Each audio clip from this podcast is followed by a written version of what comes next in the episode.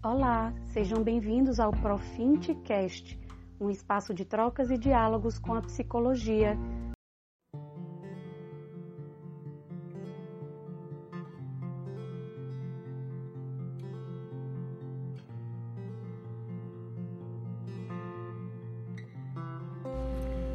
Olá, eu sou Cibele Ramalho e eu gostaria de começar uma série relatos a respeito de amplificações mitológicas, que são úteis para quem trabalha uma abordagem junguiana e que costuma fazer amplificações a partir dos mitos, contos de fadas, lendas, artes de uma forma geral. Então, o tema de hoje é a respeito da medusa, essa figura arquetípica bastante conhecida.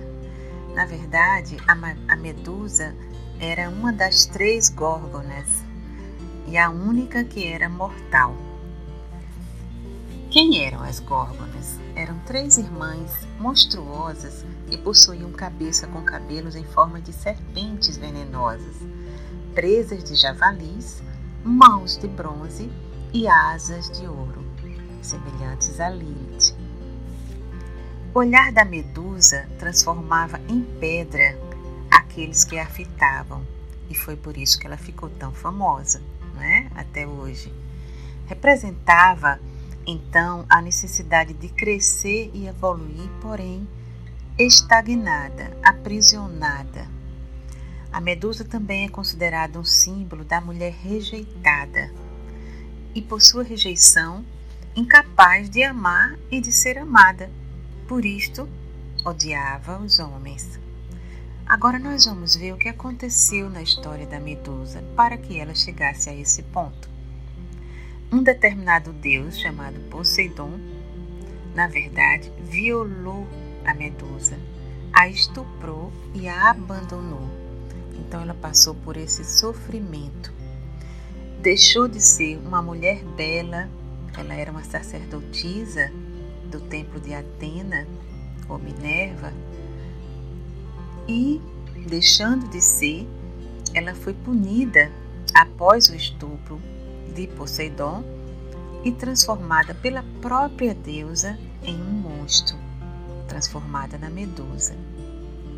Diz o mito que outrora a Medusa era uma moça belíssima, virgem sacerdotisa, orgulhosa de sua beleza e principalmente dos seus belos cabelos. Algumas versões dizem que ela resolveu disputar o amor de Poseidon com Minerva. Esta deusa então ficou envaidecida, aliás, enraivecida com essa vaidade, com essa ibris, né, dessa, dessa jovem sacerdotisa e transformou-a em monstro com cabelos de serpente. Outra versão já diz que Poseidon a teria sequestrado e estuprado no interior do templo de Minerva, e, consequentemente, a deusa não perdoou tal ofensa. Como não poderia castigar o deus, castigou a jovem. Medusa então passa a ser aquele monstro que tira a vida com um simples olhar. Quem olhasse para ela ficava paralisado, se transformava em pedra. Ela também não pode ser vista de frente, ninguém poderia ter uma ideia de como ela realmente era sem ficar paralisado, empedrecido e, consequentemente, morrer.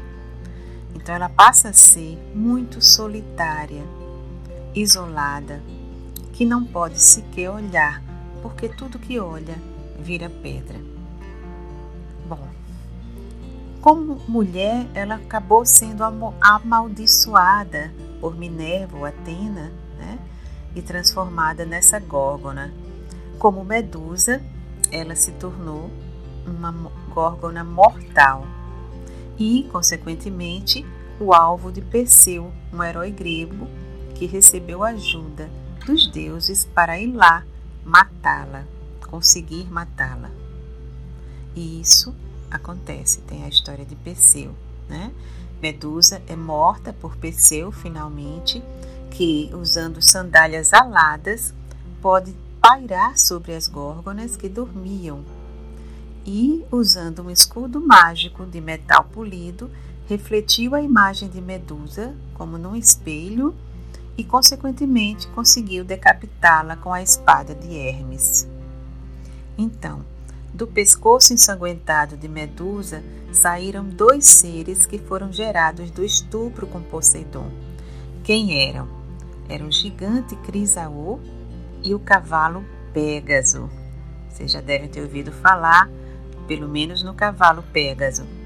O sangue que escorreu de Medusa ao ser cortado por Perseu foi recolhido por ele, e da veia esquerda saía um poderoso veneno, da veia direita, um poderoso remédio, capaz de ressuscitar os mortos. Ironicamente, então, a Medusa trazia dentro de si o remédio da vida, não só o ódio mortal. Então, o caso da Medusa é extremamente explorado por grandes artistas, né? por exemplo, a Camille Claudel é, conseguiu é, transformar numa escultura maravilhosa é, a imagem da Medusa, inclusive o momento em que Perseu consegue cortar a sua cabeça. Né? E vários outros artistas. A gente conhece a Medusa a partir das mãos de grandes artistas, escultores, pintores, etc. Mas eu queria falar a respeito dos filhos da Medusa. Né?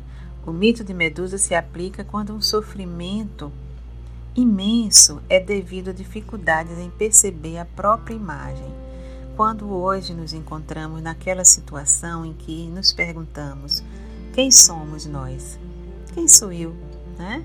Então, quando Medusa fala desse desconhecimento de si mesma, desse não poder ser vista, ela está falando dessa dificuldade de percebermos a nossa imagem e de sermos percebidos. E por que os filhos são significativos? Vamos começar com Pégaso. Pégaso é o cavalo alado. Ele é fonte de toda imaginação criadora sublimada. A elevação desta imaginação criadora. Símbolo da inspiração poética e artística também.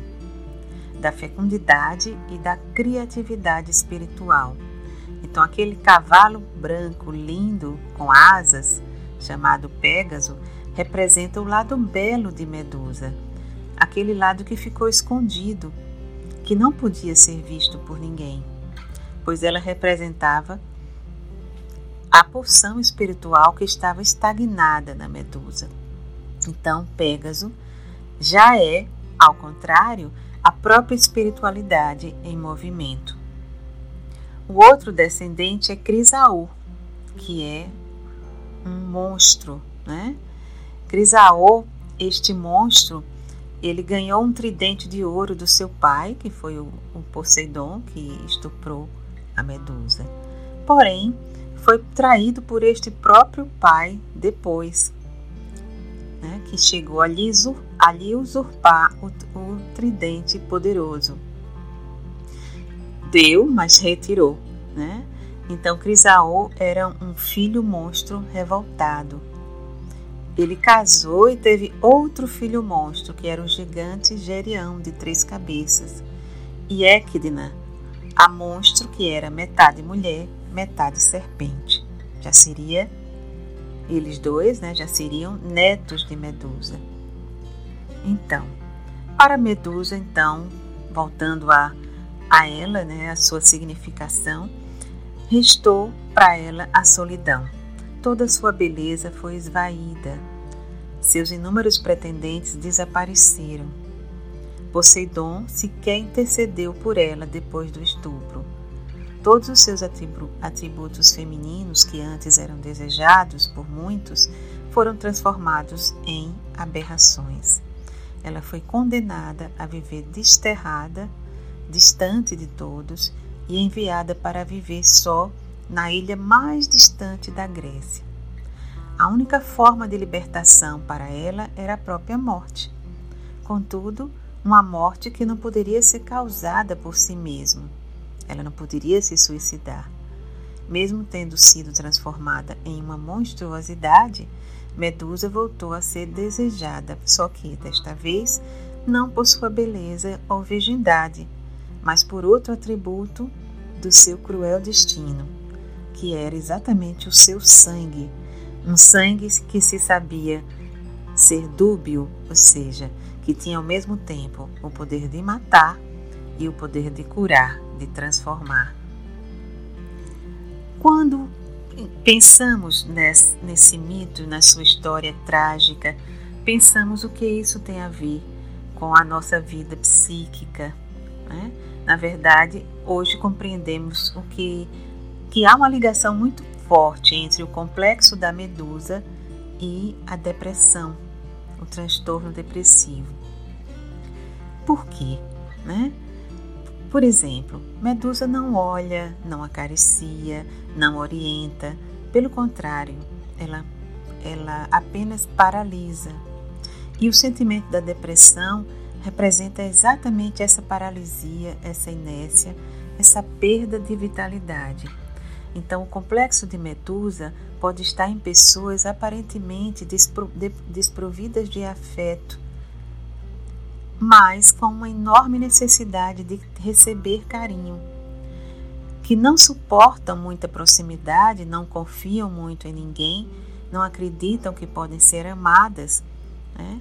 Mas se apresentam carentes. Então, o complexo de Medusa nos seres humanos né, é percebido nitidamente naquelas pessoas que se sentem um pouco monstros, que não foram amados, mas se esquivam de perceber a profundidade dessa dor e passam então a se culpar. Então são pessoas consideradas trágicas. Podem apresentar uma profunda inveja do prazer e felicidade dos outros. Resta-lhes fantasias suicidas muitas vezes é preferível morrer para eles a sentir-se um monstro. É pesado sentir-se um monstro. Então, os filhos com complexo de medusa muitas vezes são gerados também por mães medusas, ou seja, mães também que se sentem um pouco monstro, mães deprimidas, né? Pois este complexo é transmitido em gestos de rejeição e em ambientes trágicos, desprovidos de prazer e de olhar com afeto. Então, como vimos, mães monstros podem gerar filhos depressivos. Se a medusa se assumir como Pégaso, que é um dos seus filhos, né? Ela pode ganhar os céus, se libertar, simbolizando aí a sensibilidade que sempre existiu naquela que se julgava um monstro será a fonte de todas as belezas, da mais pura elevação e da criatividade. A gente sabe que não é por acaso que Pégaso simboliza a própria poesia, a mais pura elevação criativa. As filhas de Medusa também apresentam, como ela, a impossibilidade de serem amadas. São mulheres tristes e trágicas, mesmo quando muito belas condenadas a serem como crianças eternas, presas às entranhas da mãe. Não podem deixar de ser filhas monstro, a não ser que para se tornarem também mães monstro. Filhas da violação e do abandono são mulheres meninas, incapazes de perceber o homem, a não ser como brinquedo ou como fonte de sofrimento. Então, as mulheres medusas, elas têm uma representação negativa do aspecto do arquétipo da medusa. Unem-se quase sempre a homens cruéis e poderosos que possam justificar a ideia da mãe, ou seja, da impossibilidade de ser feliz com um homem. Raramente encontram o amor, destroem-no, destruindo também o homem amado vítimas de novos abandonos, em geral reforçam em cada experiência infeliz a ideia da mãe, de que são monstros. Também possuem um olhar terrível. Então, destas uniões infelizes, o que é que se gera? Claro que são, geras, são gerados filhos infelizes que carregam presos a si mesmas, não por amor, mas pelo terror. Pela procura psicoterapêutica, então, esses filhos né, de Medusa, ou as próprias mulheres medusas, podem chegar a se reconhecer né, e a se tornarem como Pégasus, ou até mesmo se tornarem felizes, próximos à felicidade. Se não, seguirão seus destinos de mulheres crianças ou de mulheres mal amadas. Seguem a saga de Medusa, uma mulher que se torna monstro pelo abuso e descuido dos homens, ou pela crueldade também de uma deusa mãe, que foi o caso de Atena. Bom, vítima da ira e vingança de uma mulher, que foi a deusa Atena, a Medusa, como vimos, foi transformada em Górgona. Estes seres monstruosos ficaram marcados por transformarem em pedra todos os que olhavam diretamente para os seus rostos. Medusa ficou caracterizada por ter serpentes no lugar dos cabelos e uma aparência horrorosa. Entre seus atributos estavam garras e dentes enormes e afiados, um rosto grotesco, asas e algumas interpretações a retratavam com um corpo de serpente. Porém, o que aconteceu na origem de tudo isso? Atena se incomodou com a beleza da jovem sacerdotisa e passou a transformá-la em Medusa. Medusa, embora monstro, transformada em monstro, é considerada pelos gregos uma das divindades primordiais, pertencente à geração pré-olímpica. Então, só depois é tida como vítima da vingança de uma deusa. A única górgona que se torna que é mortal era ela, né? Tinha irmãs monstruosas que possuíam também cabeça com cabelos em forma de serpentes venenosas. Mas seu olhar transformava em pedra aqueles que a fitavam. Como suas irmãs, Medusa representava as perversões. Que irmãs eram estas? Euríale simbolizava o instinto sexual pervertido. Ésteno representava a perversão social. E Medusa, a terceira irmã, re representava a pulsão evolutiva ou a necessidade de crescer e evoluir, porém estagnada, paralisante. Então, na cultura grega, a cabeça de Medusa assumiu um significado de proteção e tornou-se um amuleto para afastar maus espíritos e presságios. Existiam templos na Grécia que tinham a cabeça dela como artigo para a garantia dessa proteção. Esse amuleto era conhecido como gorgonião.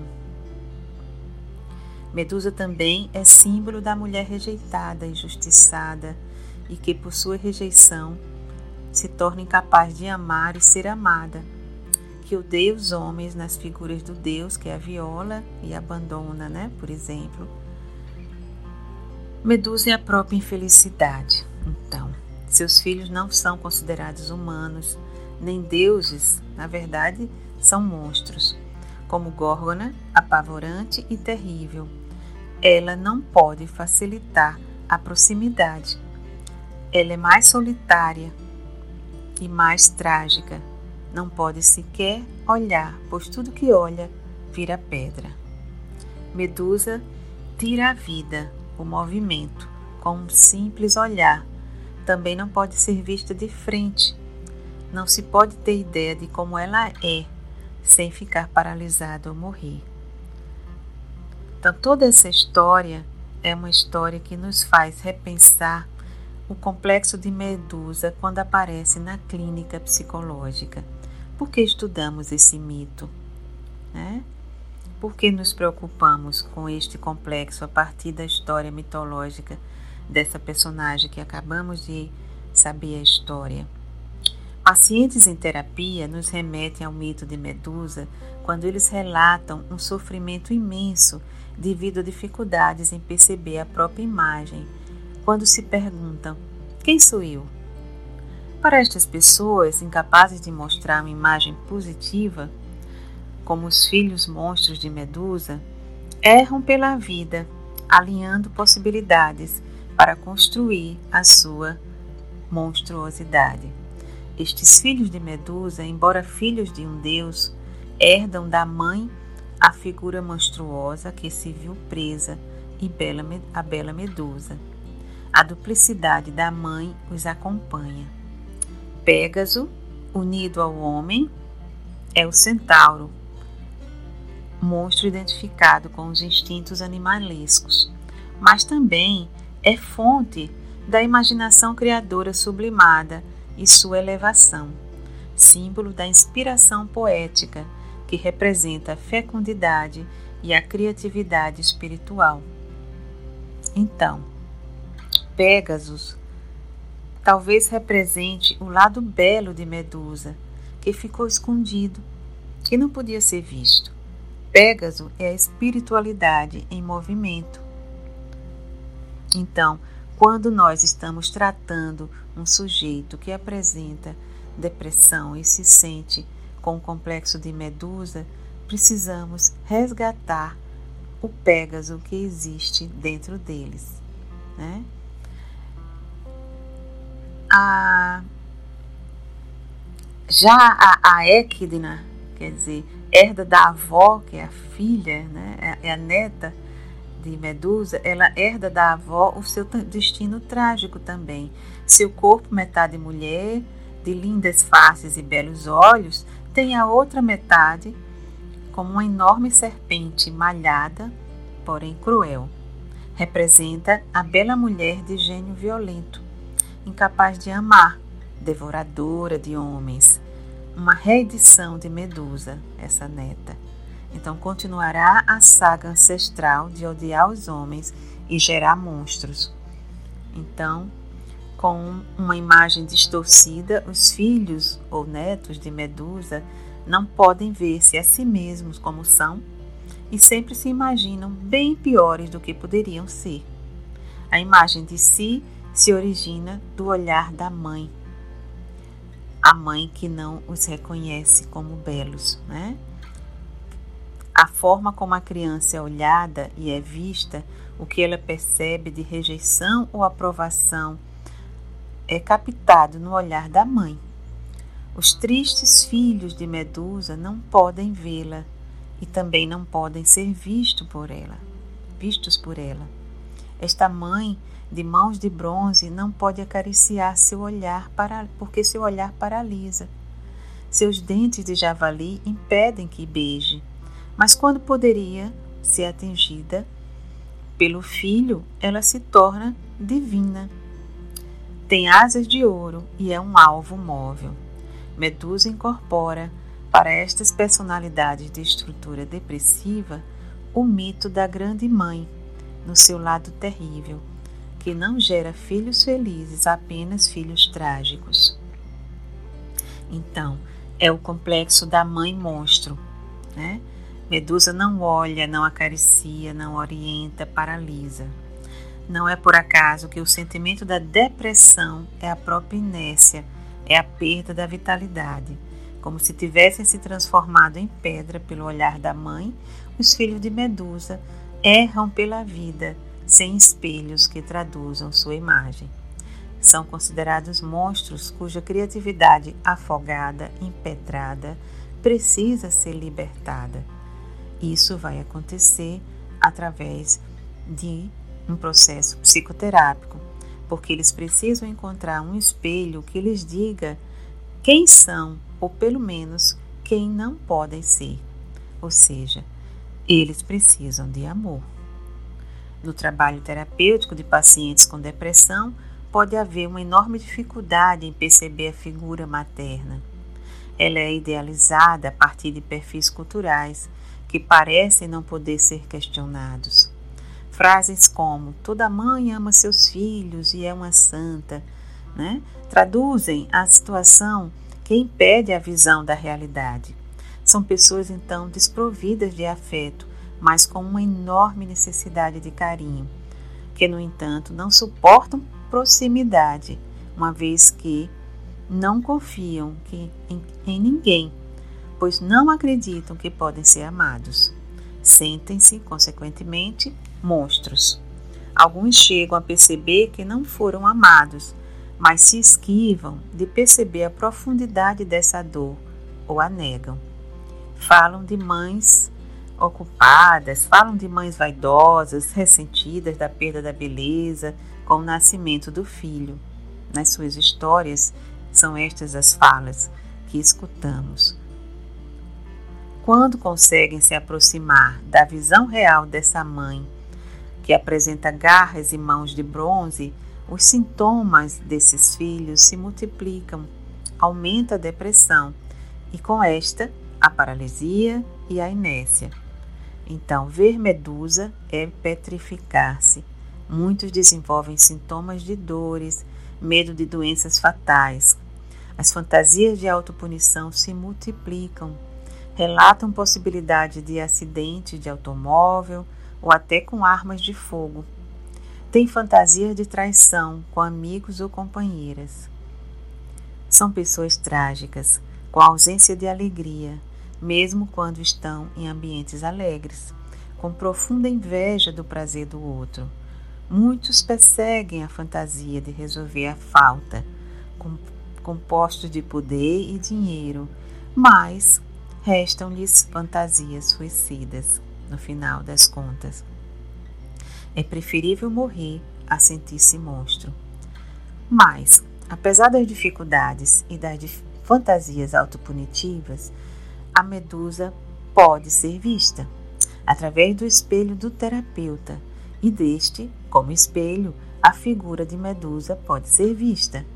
Se a relação terapêutica se dá de forma transferencial, amorosa, confiante, o espelho refletirá a imagem de medusa como ela realmente é. Incapaz de amar, cruel e terrível, górgona apavorante. Como resultado, o filho descobrirá que o monstro é ela e não ele. Da morte dela resulta sua vida, e como Pégaso, ele ganha os céus, liberto, simbolizando a vitória da inteligência e da união com a da inteligência e sua união com a espiritualidade, a sensibilidade que sempre existiu naquele que se julgava o monstro. Como Pégaso, se não se aferrar ao seu aspecto humano comum, em revoltas descabidas e em vinganças inúteis, poderá compreender a tragédia de Medusa e perdoá-la. Não se transformará no monstro centauro este identificado com os instintos animalescos e a sexualidade desregrada. Se incorporar centauro, errará pela vida sem pertencer a ninguém. Homem de muitas mulheres, mas sem nenhuma delas. Será monstro preso à sua mãe monstruosa, incapaz de amar como ela. Se assumir sua condição de Pégaso, será a fonte de todas as belezas da mais pura elevação, da criatividade e da fidelidade. Não é por acaso que Pégaso simboliza exatamente a poesia. As filhas de Medusa também apresentam, como ela, a impossibilidade de serem amadas. São mulheres tristes de trágica figura, mesmo quando belas, condenadas a serem crianças eternas, presas às entranhas da mãe. Não podem deixar de ser filhas monstro, a não ser para poderem ser mães monstro também. Filhas da violação e do abandono são mulheres meninas incapazes de perceber o homem, a não ser como brinquedo ou como fonte de sofrimento. Unem-se quase sempre a homens cruéis que possam justificar a ideia da mãe da impossibilidade de ser feliz com um homem. Quando raramente encontram o amor, destroem-no, destruindo o homem amado, como fez no mito de Ecdna, legítima herdeira de Medusa, a sua neta. Né? Mulheres de amores infelizes herdam de Medusa as garras, estas mãos de bronze e as asas de ouro. Vítimas de novos abandonos, reforçam em cada experiência infeliz a ideia da mãe. Também possuem um olhar terrível. Das uniões infelizes geram filhos infelizes que carregam presos a si mesmas, não por amor, mas pelo terror que podem gerar. São novas medusas que são criadas. Se pela procura puderem chegar ao espelho, podem ser deusas, podem ser pégasos, ou até mesmo poesia. Se não, seguirão seus destinos de mulheres crianças, gerando filhos que não podem amar e que, no máximo, lhes servem de brinquedo para suas brincadeiras cruéis de paralisar e aterrorizar pessoas. Seguem a saga de Medusa. Bom, isso é um resumo né, do que poderia ser o complexo da Medusa e suas consequências. Né? E eu gostaria de concluir essa fala lembrando que a psicoterapia é um caminho possível né, para trabalhar, inclusive, as mulheres que apresentam uma raiva muito grande e um sentimento de que é, elas não conseguem ser amadas e, consequentemente, fica difícil elas se sentirem amantes. Então, vamos concluir essa nossa fala agradecendo a escuta de vocês. Tá? Um abraço.